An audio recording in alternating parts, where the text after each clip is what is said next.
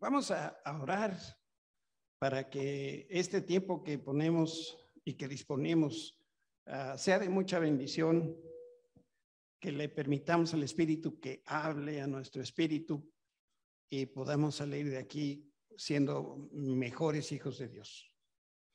Te damos gracias, Señor, por la verdad de tu palabra. Gracias porque nos hemos sido convocados aquí por tu Espíritu para poder hablar de las cosas que convienen. Te pedimos que seas tú el que dirijas, el que te muevas durante este tiempo y traigas palabra a cada uno de nosotros de acuerdo con nuestra situación y de acuerdo con nuestra necesidad, porque lo pedimos en el nombre de Cristo Jesús. Amén. Hoy es noviembre 21 este, del año 2021 y como siempre lo hacemos, quiero empezar leyendo dos porciones de la escritura muy breves. Deuteronomio 4:29 dice, sin embargo, desde ahí buscarán nuevamente al Señor su Dios, y si lo buscan con todo el corazón,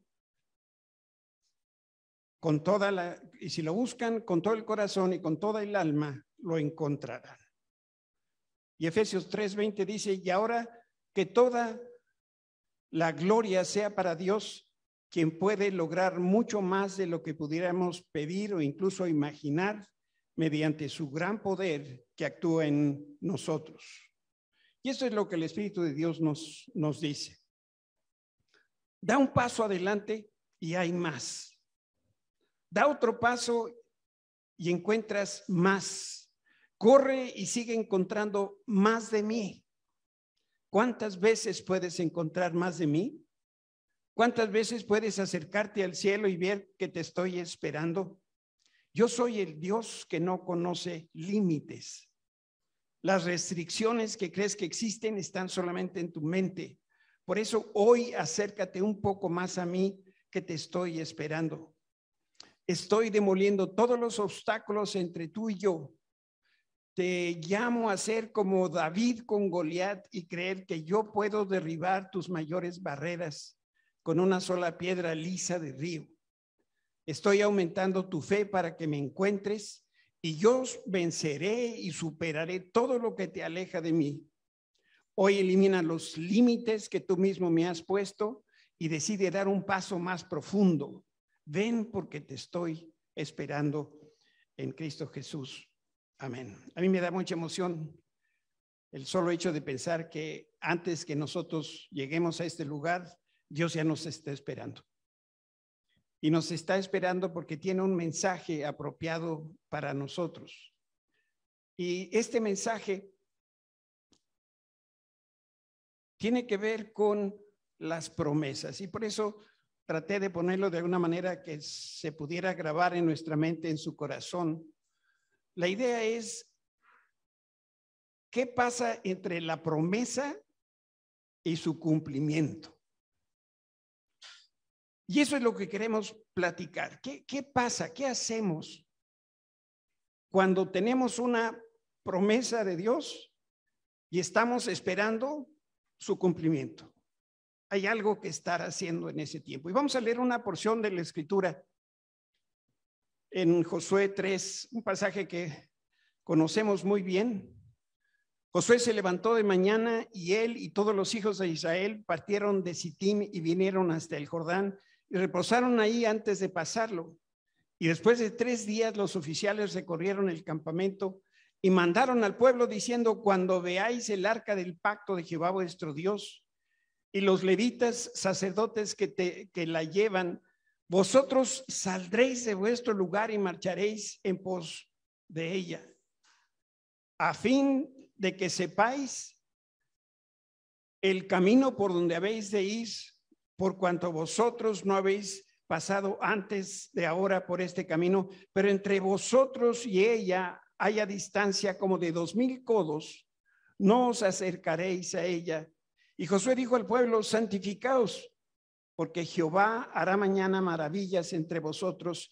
Y habló Josué a los sacerdotes diciendo, tomad el arca del pacto y pasad delante del pueblo. Otras versiones dicen, abandonen sus puestos y pónganse en marcha detrás del arca. Y ellos tomaron el arca del pacto y fueron delante del pueblo. Y entonces Jehová dijo a Josué, desde este día comenzaré a engrandecerte delante de los ojos de todo Israel para que entiendan que como estuve con Moisés, así estaré contigo. Tú pues mandarás a los sacerdotes que lleven el arca del pacto diciendo, cuando hayáis entrado hasta el borde del agua del Jordán, pararéis en el Jordán. Esto me recuerda a mi otro hijo español, que él habla como la Reina Valera 1960, vosotros y estáis, y nosotros no hablamos así. Otra versión de la Biblia, este último pasaje lo dice así. Luego el Señor le dijo a José, este día comenzaré a engrandecerte ante el pueblo de Israel. Así sabrán que estoy contigo como estuve con Moisés. Dale la siguiente orden a los sacerdotes que lleven el arca del pacto. Cuando lleguen a la orilla del Jordán, deténganse.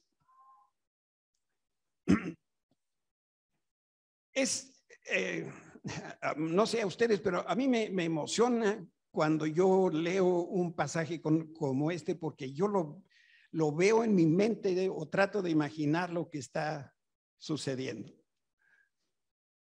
Josué tan pronto escuchó la voz de Dios, obedeció y entonces lo que hizo es ejercer la autoridad que el Señor le había dado. Dios le dijo lo que tenía que hacer y eso era darle autoridad para que lo pudiera llevar a cabo. Entonces, primero se dirigió al pueblo para que todos se purificaran. Y después a los sacerdotes que cargaban el arca los mandó caminar hasta la orilla del río. Decía Susi en la, en la enseñanza, cada palabra que está en la escritura tiene una razón de ser. Por eso nosotros no leemos la escritura, la escudriñamos. Y quiero decirte algo bien importante. La orilla del río, ese río Jordán, marcaba el límite de los recursos de la fuerza del hombre. Vamos a suponer que este es el río Jordán que pasa por aquí. Entonces, Dios le dice a Josué, sale de donde eh, vienes de donde estás y vas a llegar a un lugar donde yo te voy a decir, pero cuando llegues al límite del río te paras. Hasta aquí llegan los recursos del hombre.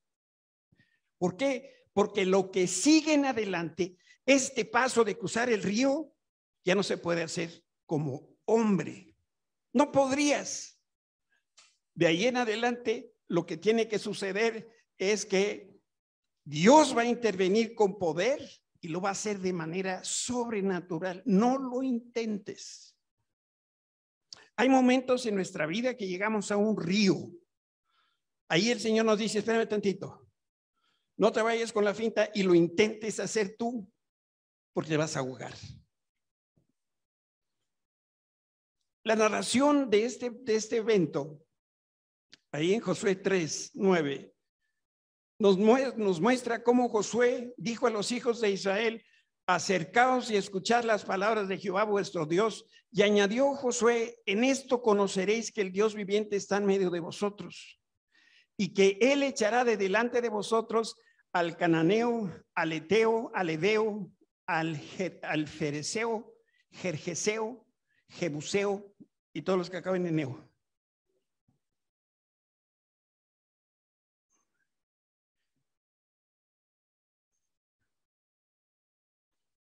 En unas poquitas de palabras, Josué estaba haciendo una declaración poderosa, pública, transparente. Y lo que Josué les dijo, miren, yo creo en un Dios vivo y no en un ídolo de piedra. Después les dice, afirmo que Dios está en medio de su pueblo. Él nos va presidiendo, Él nos va dirigiendo. Dios está presente aunque nosotros no lo veamos. Josué hace esta declaración y les dice, yo confío que el Señor va a abrir camino donde no lo hay, porque llegó a la orilla del río y obviamente no había puente ni había camino. Pero aunque yo no lo veo, yo creo que el Señor, yo confío que el Señor lo va a hacer. Y estoy convencido que Dios va a cumplir su palabra y vamos a conquistar lo que dice Hechos 13, 9, las siete naciones que habitan en Canaán. El pueblo de Israel no era un pueblo militar, venía de 430 años de esclavos, no sabía ni siquiera cómo agarrar la pistola y se iba a enfrentar con todos los jereoseos y joseos y todos los jueceos. ¿Y cómo lo iba a hacer? Ese era problema de Dios, no del pueblo.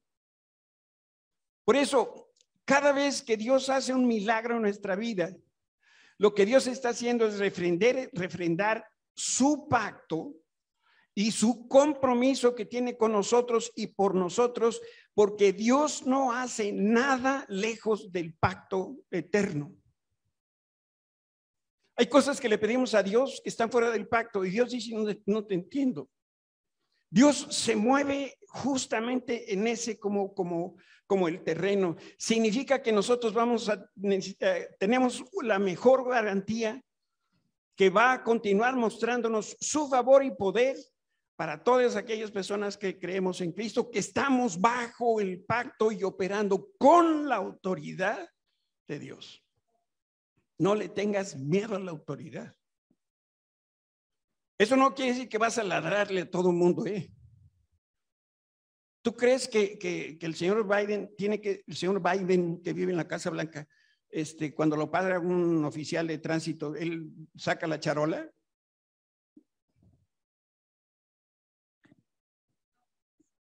¿Por qué?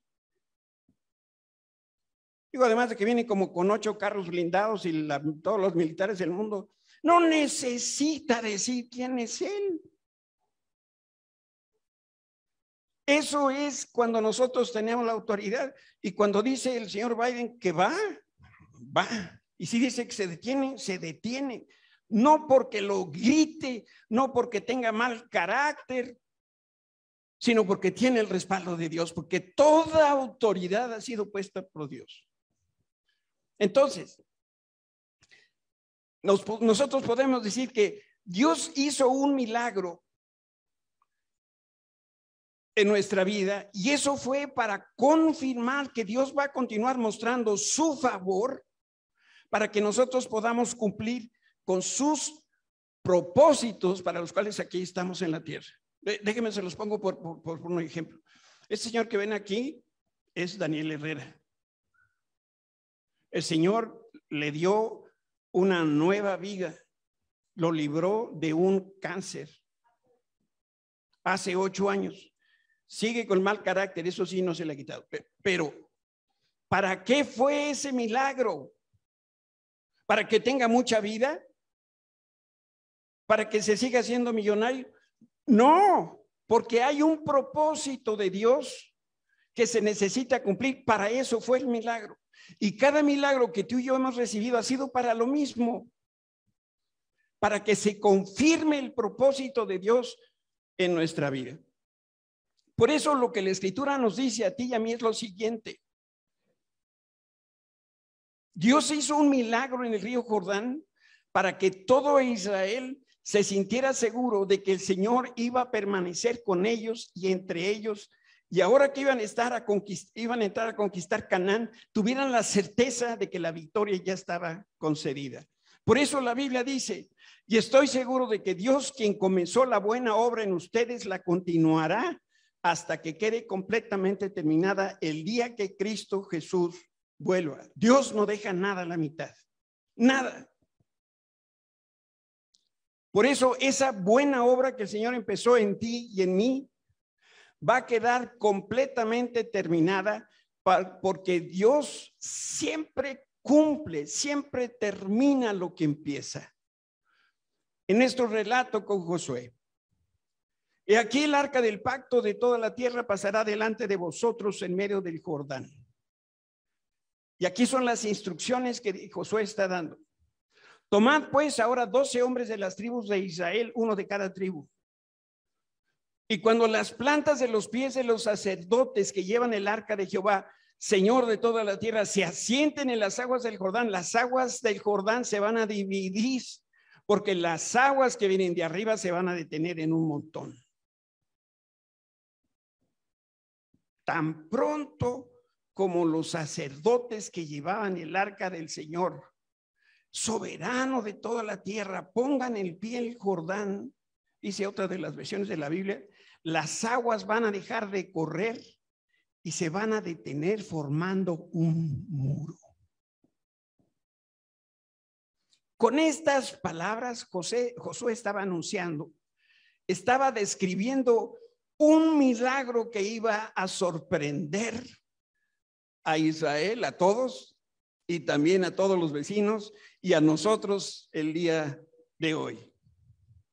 Entonces, los sacerdotes debían de caminar y cuando llegaran a la orilla del río se iban a detener para que todo el pueblo pudiera presenciar el poder de Dios y que para Dios no hay imposibles. Miren, el Señor podía dividir el Jordán sin la intervención de los sacerdotes. Esto es clarísimo porque Dios es poder. Pero los sacerdotes jamás iban a lograr partir el río a la mitad para que pasaran ellos y más de dos millones de personas que los venían atrás. Este es el evento que nosotros estamos hoy reflexionando. Que dicho sea de paso, así es como siempre Dios hace los proyectos en donde nosotros estamos colaborando con Él. Él lo hace todo. Lo único que necesita es nuestra colaboración. ¿Para qué? Para hacer lo que Él quiere que nosotros hagamos. En este caso les dijo, sacerdotes, van primero. Y entonces Dios ordena a través de Josué que los ojos de todo el pueblo estuvieran viendo el arca del pacto. Esta cajita de madera cubierta de oro y de pieles contenía la presencia de Dios. En esa caja, y no me pregunten cómo, porque la Biblia no lo dice, pero sabemos que así es, la gloria de Dios, Dios mismo estaba adentro de una caja.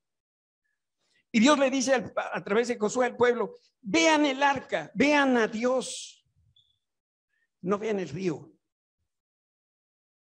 Pero como los líderes eran los que cargaban el arca, pues era inevitable que al ver el arca, pues también veían a los líderes.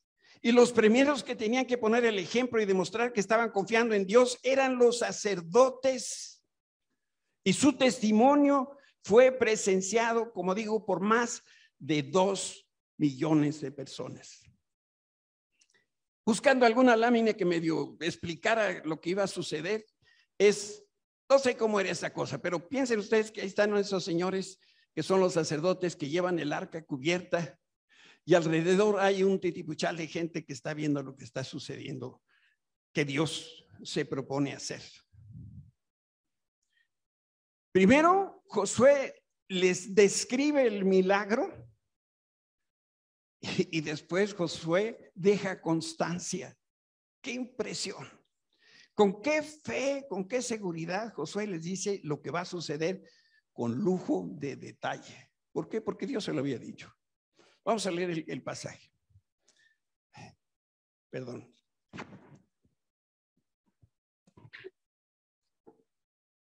Aconteció cuando partió el pueblo de sus tiendas para pasar el Jordán, con los sacerdotes delante del pueblo llevando el arca del pacto cuando los que llevaban el arca entraron en el Jordán, los pies de los sacerdotes que llevaban el arca fueron mojados a la orilla del agua, porque el Jordán suele desbordarse por todas sus orillas, todo el tiempo, eh, las orillas, todo el tiempo de la siega.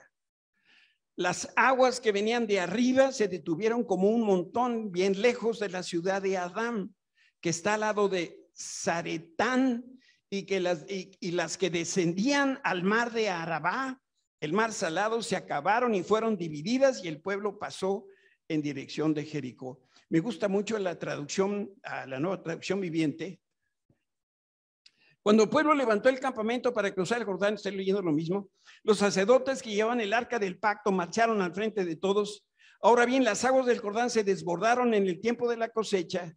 A pesar de eso, tan pronto como los pies de los sacerdotes que portaban el arca tocaron las aguas, estas dejaron de fluir y formaron un muro que se veía a la distancia, más o menos a la altura del pueblo de Adán, junto a la fortaleza de Zaretán.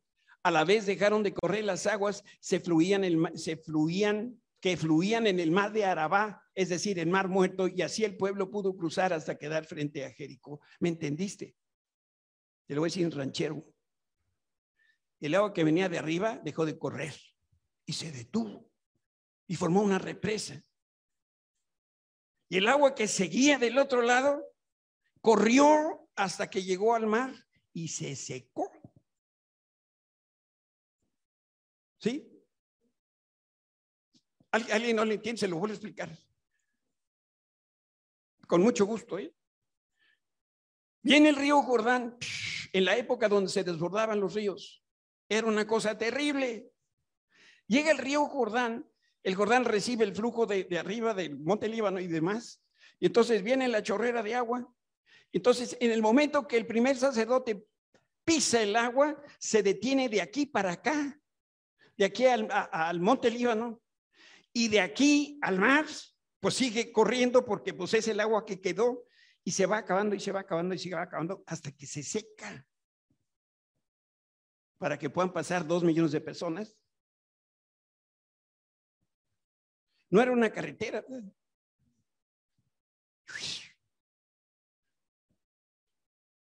¿En qué época entonces sucede este milagro? En la primavera, cuando el río está más crecido por el deshielo del monte Líbano. Era el tiempo de la cosecha o de la siega cuando el, río se, desbordaba por las orillas, lo mismo que pasa con el Nilo, el Ganges, eh, eh, lo mismo. Esto no era una casualidad, no era un accidente. El Señor escogió justo el momento para mostrar su poder. Y cruzaron el Jordán, dice la Biblia, el día 10 del cuarto mes, cuatro días antes de la Pascua tiene una aplicación esto en nuestra vida tan directo como que lo podemos casi tocar. De este evento yo, yo saco al menos cinco enseñanzas. Número uno, Dios demanda santidad. Debemos apartarnos del pecado del sistema corrupto del mundo para poder entrar a la presencia de Dios y experimentar sus maravillas como lo hizo Josué. Dios no va a estar en un lugar de contaminación. La segunda enseñanza es que debemos caminar con los ojos puestos en el arca.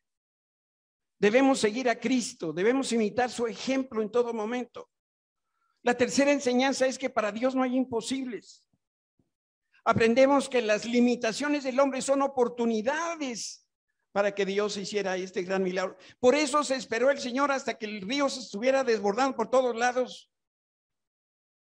No sé si han oído de pronto o visto algún documental que trata de, tratan de explicar cuando Moisés pasó por el, por el mar. Y entonces, no, lo que pasa es que, ¿cuál es la distancia más corta de, de este lugar a este otro lugar? Y entonces le andan buscando el lugar más chiquito. Por aquí pasó. Por eso digo, piensen en dos millones de personas, por, por mejor que se formen, las que son maestras me entienden rete bien, cuando le dicen los chamacos, fórmense aquí. Pues era del tamañote ese que iba para que pasara el pueblo de Israel. Aprendemos como quinta enseñanza que el Señor se, se relaciona con el hombre a través, perdóneme, me, me salté una. Las limitaciones del hombre, eh, aquí están obviamente mal, del 2 no sigue el 2 y luego el 12. Este, no sé por qué salió ahí chueco, pero bueno, las limitaciones del hombre son oportunidades para que Dios exhiba su carácter y sus atributos. Y la quinta enseñanza es que el Señor se relaciona con el hombre a través del pacto. Y lo que promete lo cumple para los que están bajo el pacto. El pacto es para aquellos que están en relación con Dios. ¿Qué pensarían si yo, mm, yo vivo en un lugar donde hay muchas casitas y entonces tengo vecinos de un lado y del otro? ¿Qué, ¿Qué, pasaría si yo me voy con la vecina de frente en la mañana, con la fresca de las 7? Le toco al, al, oye vecina, ¿no me darías de desayunar? ¿Qué creen que me diría? Regrésate a tu casa. No tienes tú nada que estar haciendo en esta, en esta casa. Si tú estás bajo el pacto de Dios, entonces hay milagros en tu vida, pero si tú no tienes nada que ver con Dios, no esperes milagros. No esperes que te dé desayunar la vecina que ni te conoce, no tienes ninguna relación con ella. Nosotros creemos que Dios está a nuestro servicio, que es como la, lámpara de ladino y le frotamos y sale Dios. ¿Qué se te ocurre hoy, hijo? Dios no es así.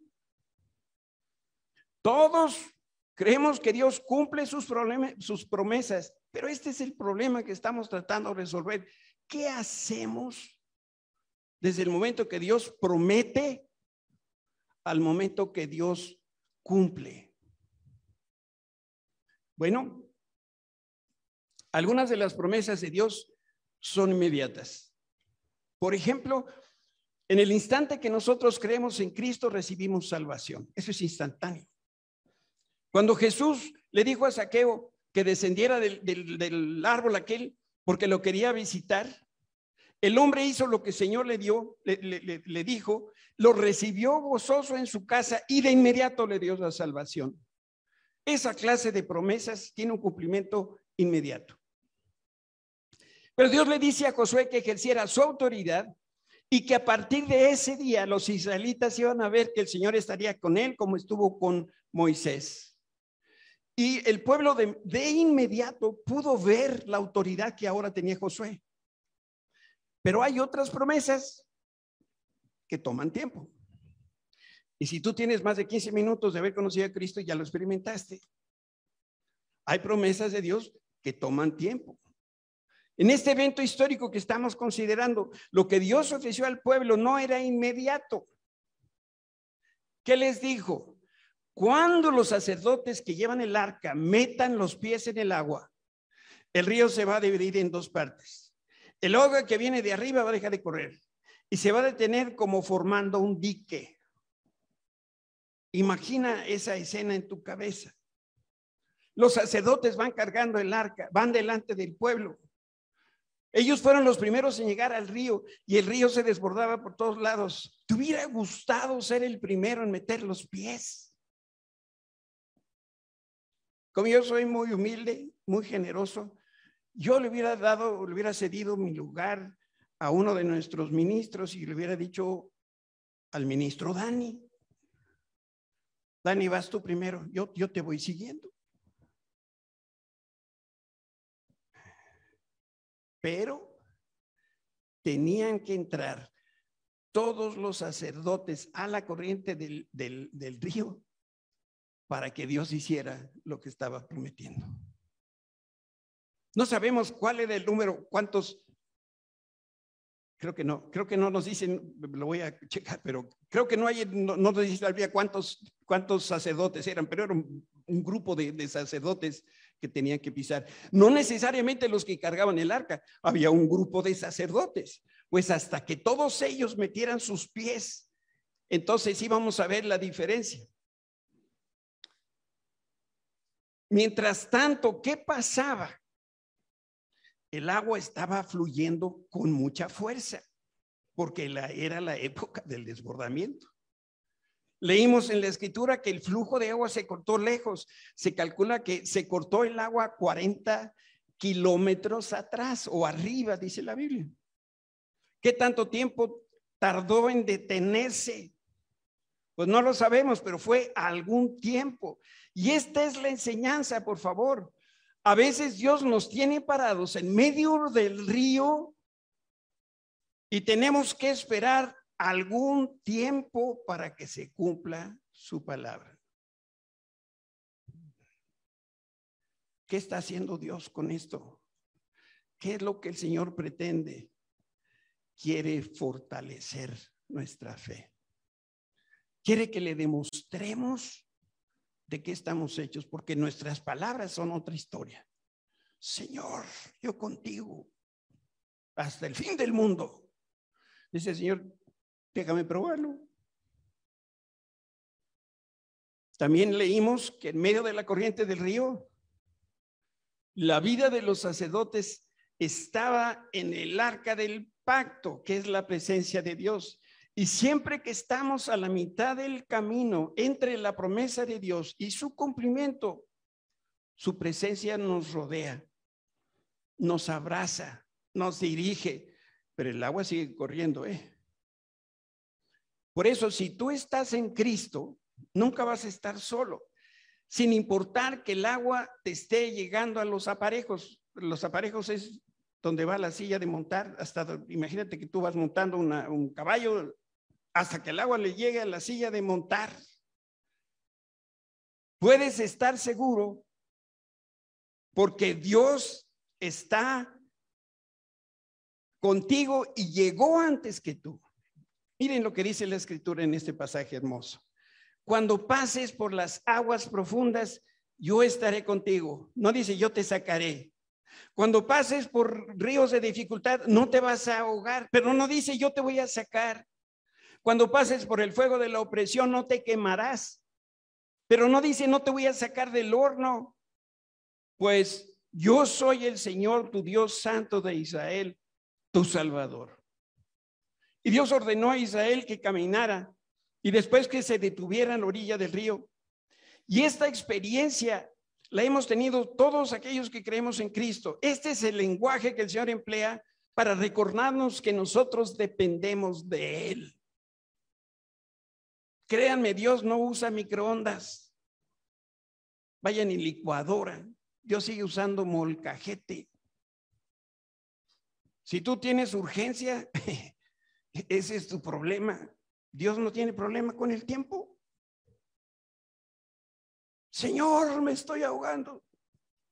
Dice la Biblia que para, para Dios un día son como mil años y mil años como un día.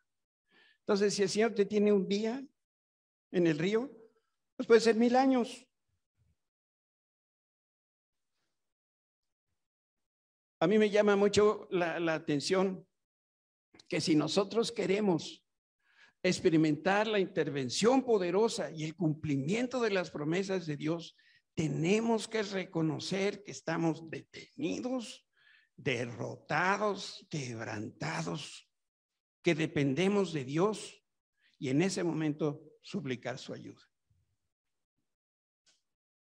La escritura no dice lo que pensaba el pueblo hebreo. No nos dice qué era lo que decían o se comentaban mientras estaban viendo a los sacerdotes, pero yo estoy seguro que vieron a los sacerdotes cómo se empapaban. Y mientras venía la corriente del río, este no se detenía. ¿Qué hubieras pensado? ¿Qué hubieras hecho en ese momento? Déjame decirte lo que algunos de mis compadres y yo creo que hubiéramos pensado al menos.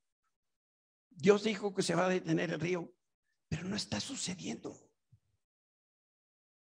Entonces yo le diría al Señor, Señor, yo ya hice mi parte, ya, ya me metí al río o ya llegué a la orilla del río, pero no veo que Dios esté cumpliendo su palabra. Si cruzo me voy a ahogar. Señor, ¿qué tanto tiempo te tengo que esperar? Dios les había dicho que la tierra prometida era de ellos, pero sabían que iban a pelear contra naciones militares. Y yo creo que más de dos de los dos millones que estaban ahí han de haber dicho al Señor, Señor, mira, nada más nos mandaste este Josué. Estábamos mejor con Moisés, que ya se murió. José ya se murió. Señor, nos hubieras dejado en Egipto. Ahí no había río que amenazara. Te voy a decir algo que tú ya lo sabes. Dios es muy creativo y casi siempre hace las cosas de manera diferente a como nos gustaría o como nosotros lo imaginamos. Sabes, con excepción de dos personas, Josué y Caleb, nadie más vio cómo Dios abrió el mar rojo. Pero el pueblo sabía, conocía la historia y estaban esperando que Dios hiciera lo mismo. En aquella oportunidad, no dice la Biblia que Moisés se mojó el pie. Lo que sabemos que sucedió es que Dios, es decir, Moisés voltea con el Señor y le dice, Señor, están los egipcios acá, aquí está el mar rojo, ¿qué, qué hago? Y el Señor le dice, seas burro. Bueno, no le dice así, pero... ¿Qué le dice el Señor? Di a los hijos de Israel que marchen. Y aquí está el mar. ¿Qué, ¿Para dónde, Señor? Y se abrió el mar y pasaron sobre tierra seca. En el caso de José parece que no fue así. Bueno, no parece, no fue así. Se mojaron los pies y yo creo que también algunas otras partes de su cuerpecito. Me ayudan con una música por allá. Los sacerdotes se daban cuenta que estaban en medio de una, un mega problema. Déjame que te haga una pregunta. ¿Es, ¿Es fácil identificar el problema cuando estás a la mitad de un río crecido? No, me doy cuenta. Lo difícil es saber qué hacer mientras el Tres consejos que quiero dar muy concretos. Número uno, recuerda que Dios es fiel y confía que Él siempre cumple su palabra. No importa si lo entiendes, si no lo entiendes, no importa si le crees. Dios siempre cumple su palabra. Tan es así que Dios ordenó a Josué que levantara un memorial. Y les dijo, y les dijo Josué, pasad delante del arca de Jehová vuestro Dios a la mitad del Jordán y cada uno de vosotros tome una piedra sobre su hombro conforme al número de las tribus de los hijos de Israel para que esto sea señal entre vosotros. Y cuando vuestros hijos pregunten a sus padres mañana diciendo qué significan estas piedras, entonces les vas a responder esto, que las aguas del Jordán fueron, ah, fueron divididas delante del arca del pacto de Jehová y cuando ella pasó el Jordán, las aguas del Jordán se dividieron y estas piedras servirán de monumento conmemorativo a los hijos de Israel para siempre. Les digo, junten piedras y vamos a levantar aquí un, un altar, un recuerdo permanente de la hazaña que Dios hizo en el río Jordán. ¿Por qué el Señor les pediría esto? Ah, pues es muy sencillo, porque tú y yo olvidamos con mucha facilidad las cosas que Dios ya hizo por nosotros. Se nos olvida su fidelidad y cómo Él nos ha cubierto un año y ocho o diez meses que llevamos. Y Dios ha estado con nosotros y se nos olvida. Y nos parecemos como ese viejito de 95 años que lloraba desconsolado en un parque público. Y se le acercó un corredor, un corredor preocupado y le preguntó si lo podía ayudar. El hombre de edad casi no podía articular palabras porque estaba llorando de verdad desconsolado.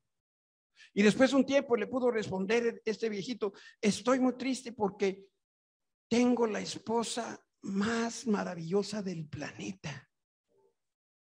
Y le empezó a describir. Apenas si tiene 25 años. Es la mujer más hermosa que te puedes imaginar, cariñosa, es deportista, jovial, inteligente. Me cuida, cubre todas mis necesidades, me da de comer solo lo que a mí me gusta. Nadie cocina mejor que ella. Todo el tiempo me mima, me consiente, no como la esposa de un pastor que conozco. Todas las noches Toda, que me desconcentran, hombre.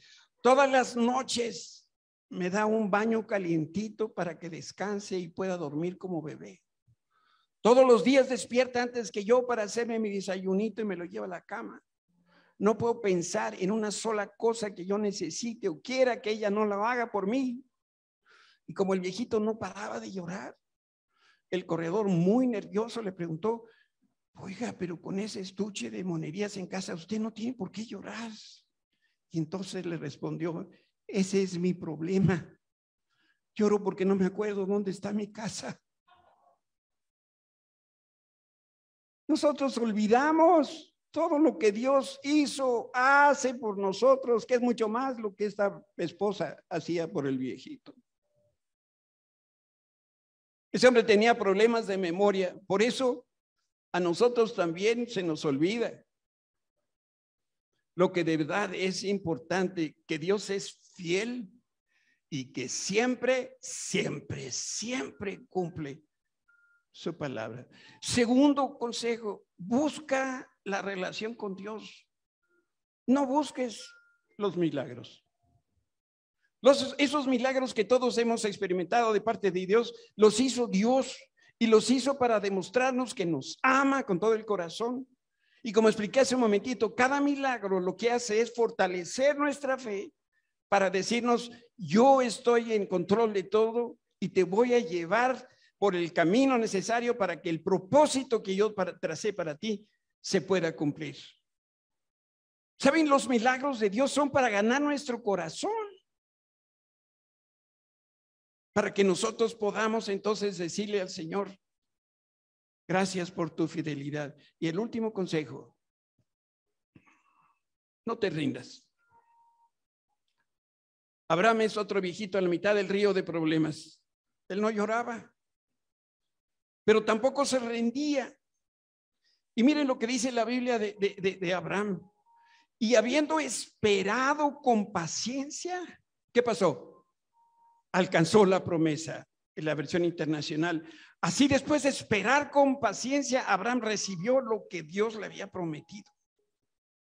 El autor de la carta a los hebreos habla de lo mismo, porque es necesaria la paciencia para que habiendo hecho la voluntad de Dios, obtengáis la promesa. En otras palabras, necesitan perseverar para recibir las promesas de Dios. Perseverar es una condición necesaria para que las promesas de Dios se realicen en nuestras vidas. El río Jordán era el último territorio, el último límite para entrar finalmente a la tierra prometida después de 38 años de andar caminando 38, 40 años de andar caminando en el desierto.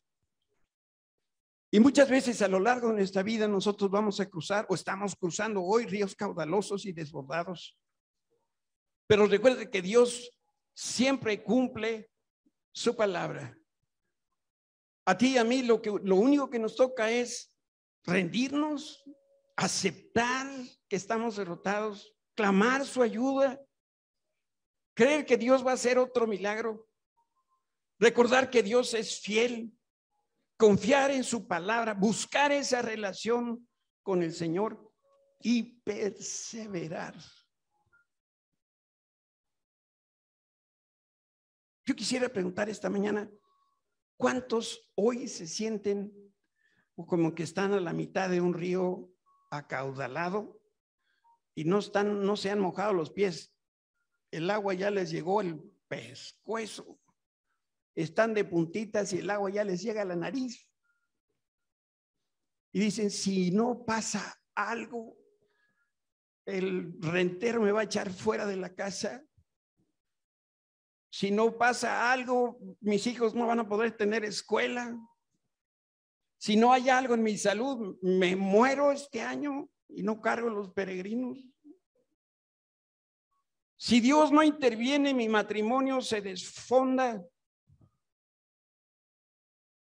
¿Cuántos están a la mitad de un lugar donde sienten que el agua los está cubriendo?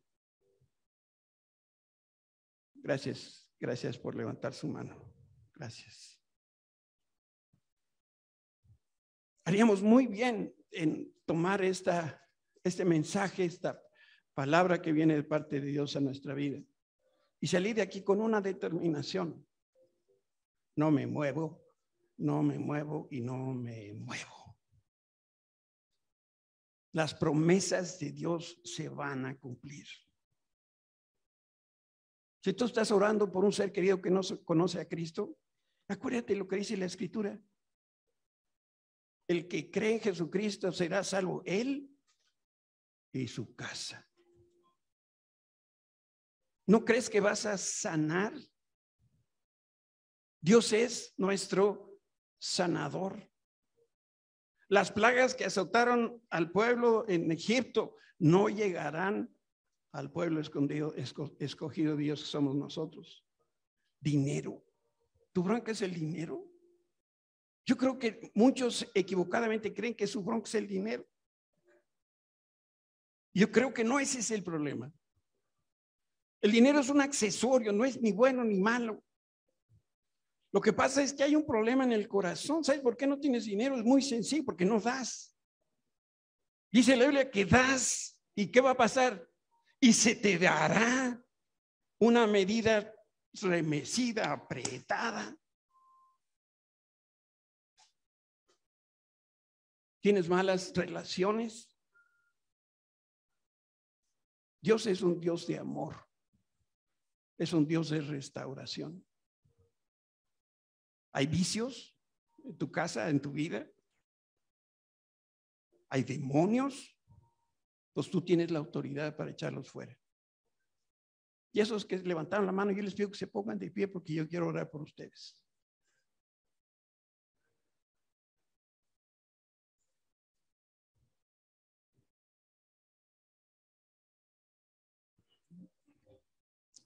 En la alabanza, mientras el grupo cantaba acerca del Padre Celestial, Dios me hacía sentir en el corazón que hay personas aquí que no conocieron a su papá están atoradas en la vida porque les falta un papá. Y ese papá es nuestro Dios. Él es el Padre pródigo. Si tú no conoces o no conociste o tuviste una mala relación o no amas a tu padre, estás enojado, estás en pleito con él, déjame decirte que si tú te relacionas con Dios, si estás bajo el pacto de Dios, Él va a ser ese papá que te hizo falta y que se preocupa por ti y Él te va a dar todos los regalos que tú estás necesitando, empezando con el amor incondicional de Dios.